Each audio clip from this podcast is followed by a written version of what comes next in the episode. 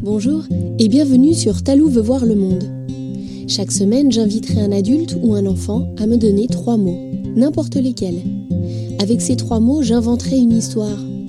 Ensuite, j'enregistrerai cette histoire et l'enverrai à un enfant ou à un adulte qui en fera l'illustration. Chaque dimanche, tu pourras découvrir cette nouvelle histoire sur mon site talou.ch. Si tu as aussi envie d'offrir des mots ou d'offrir ton talent pour une illustration, tu peux m'envoyer un message depuis le site, encore une fois, talou.ch.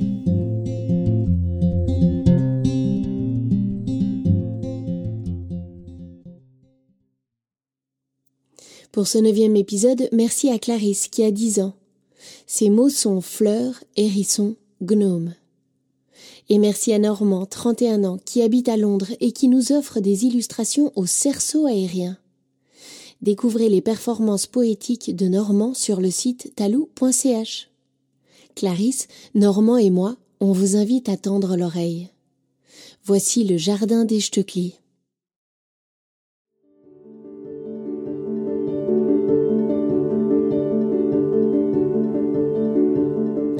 Dans un endroit isolé de Suisse vivait la famille Stöckli. Il y avait les parents Lucette et Pierrot et leurs trois enfants, Rebecca, Martin et Basile. Leur maison était située dans une vallée reculée entre deux montagnes majestueuses. Entre les montagnes coulait une minuscule rivière que l'on pouvait même enjamber par endroits. Sur une des deux montagnes, une grande et longue cascade descendait depuis le sommet en faisant un grand bruit sourd et continu.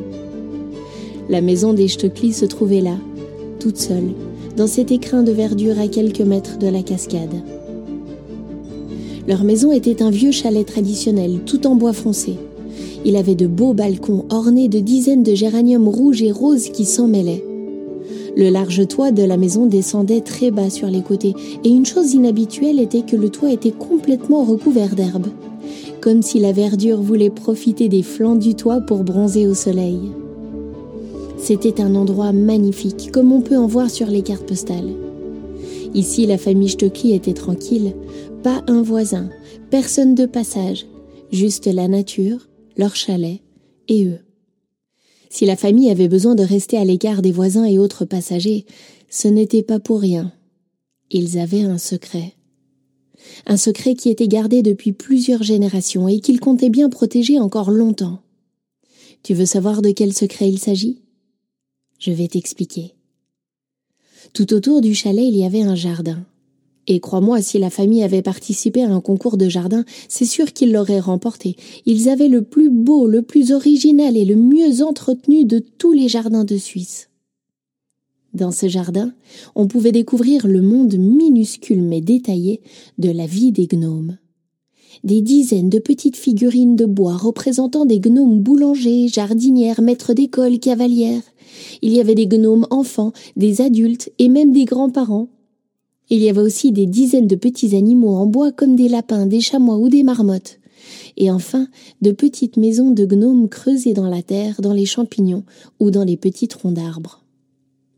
Entre les multiples fleurs et arbres fruitiers du jardin, toutes ces figurines illustraient des scènes heureuses de la vie des gnomes. Un décor époustouflant, une merveille de jardin, figé comme un tableau. Figé, oui, mais de jour, car c'est là que réside le secret. Quand le soleil disparaissait derrière les montagnes et que la nuit faisait son entrée, ce monde statique de figurines en bois se réveillait. Au coucher du soleil, les gnomes et animaux se mettaient à bouger, à s'étirer, à bâiller. Le jardin devenait vivant. Les gnomes et les animaux sortaient de leur sommeil comme toi tu sors de ton lit le matin. Leur nuit commençait ainsi, ils préparaient le grand feu et allumaient leurs torches pour éclairer leur jardin. Puis ils se préparaient à aller à l'école, s'habillaient pour aller au jardin ou chaussaient leurs bottes pour monter à cheval. C'était tout un monde qui se réveillait. Le plus incroyable dans tout ça était que la famille Stöckli le savait très bien. Depuis toujours, leur rôle était de protéger ce monde magique des gnomes. Par exemple, quand un animal ou un gnome était malade, les Stöckli étaient là pour les soigner. Quand il y avait des catastrophes naturelles comme des inondations ou des tempêtes de neige, les Stöckli étaient là pour leur porter secours. Et à l'inverse, quand les Stöckli perdaient quelque chose sous un meuble, un gnome se faufilait pour le retrouver. Quand Basile perdait ses billes dans le jardin, ce qui arrivait bien souvent, les animaux l'aidaient à les retrouver. Bref, deux mondes différents qui habitaient ensemble, qui s'aidaient et qui s'aimaient beaucoup. Cette nuit-là, les gnomes qui étaient en train de travailler dans le jardin entendirent au loin des gémissements, comme des pleurs. À plusieurs, ils se précipitèrent en direction des lamentations. Ils suivirent le bruit jusqu'à arriver au pied de la cascade, et là, sur le bord de l'eau, se trouvait un hérisson qui portait un joli collier de pâquerettes autour du cou. Il était couché sur le côté. Il était blessé. Il se tordait de douleur. Mais qu'est-ce que tu as? Que t'est-il arrivé? demanda la gnome jardinière. Le hérisson ne répondit pas, il avait trop mal. Sur le côté de son ventre, on pouvait voir une grosse blessure dans laquelle il semblait y avoir un morceau de caillou. À haute voix, le maître d'école réfléchit rapidement. Hum, une pierre a dû tomber de la montagne, comme c'est souvent le cas. Avec la vitesse et la force de la chute de la pierre, celle-ci a dû percuter le hérisson et un morceau a dû venir se loger dans le côté de son ventre et le blesser profondément. C'est très grave. La gnome jardinière proposa alors qu'une équipe retourne au chalet pour demander de l'aide au Stöckli, que les animaux restent auprès du hérisson pour le soutenir, et de son côté, elle irait chercher des plantes dans le jardin pour calmer les douleurs du hérisson. Tous acceptèrent le plan et chacun se dépêcha de se mettre à la tâche. Quinze minutes plus tard, la famille Stöckli au complet était agenouillée auprès du hérisson. La gnome jardinière posait des feuilles de diverses plantes sur sa blessure et les animaux continuaient de parler au hérisson pour qu'il reste réveillé. Lucette Stöckli, qui était autrefois médecin, déclara après auscultation que le hérisson était trop profondément blessé et qu'il n'y avait rien à faire. Il fallait soulager sa douleur, mais le hérisson ne survivrait pas à cet accident. Il était en train de mourir. Les gnomes, autant que les animaux et que les membres de la famille Stöckli, étaient tous très tristes d'être impuissants et de ne rien pouvoir faire pour sauver le hérisson. Mais Rebecca ne voulait pas que cela finisse ainsi. Elle se leva et déclara devant tout le monde. Si on ne peut pas soigner le hérisson, alors on doit lui faire une belle cérémonie pour l'accompagner dans le sommeil éternel. Je propose qu'on lui fasse une fête de revoir, on va lui chanter des chansons et lui jouer de beaux morceaux de flûte. Les gnomes vont faire un grand feu pour lui offrir de la chaleur et on va lui raconter de belles histoires des montagnes. Ainsi donc, toute la nuit au bord du feu, les gnomes, les animaux et la famille Stöckli chantèrent, jouèrent de la flûte et racontèrent de belles histoires au hérisson, qui lentement ferma les yeux et s'endormit paisiblement dans le sommeil éternel.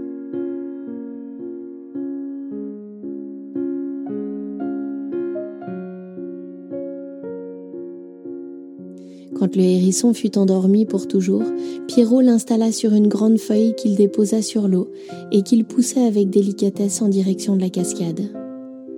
Après avoir vogué quelques mètres, la cascade emporta le hérisson et il disparut. Quelques secondes plus tard, le collier de pâquerettes que le hérisson portait autour du cou réapparut de dessous les remous.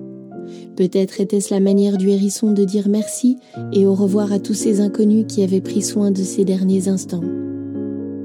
Émus et fatigués, la famille Stöckli et les habitants du jardin retournèrent au chalet. Cette nuit resterait gravée dans leur mémoire à tous. Dans le jardin, les gnomes et les animaux reprirent leur place car le soleil allait se lever et ils allaient être figés pour la journée. De leur côté, la famille Stöckli se faufilèrent sous la couette pour quelques heures de sommeil. Depuis ce jour, chaque année à la même période, un cercle de pâquerettes pousse au pied de la cascade. Et comme chaque année, les enfants gnomes et les enfants Stöckli viennent les cueillir pour s'en faire de beaux colliers.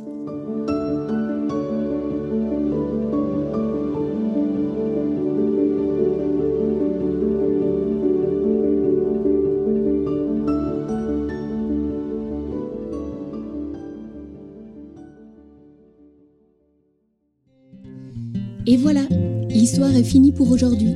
Mais l'aventure peut continuer. Toi aussi, tu peux reprendre l'histoire de la semaine et l'illustrer à ta manière.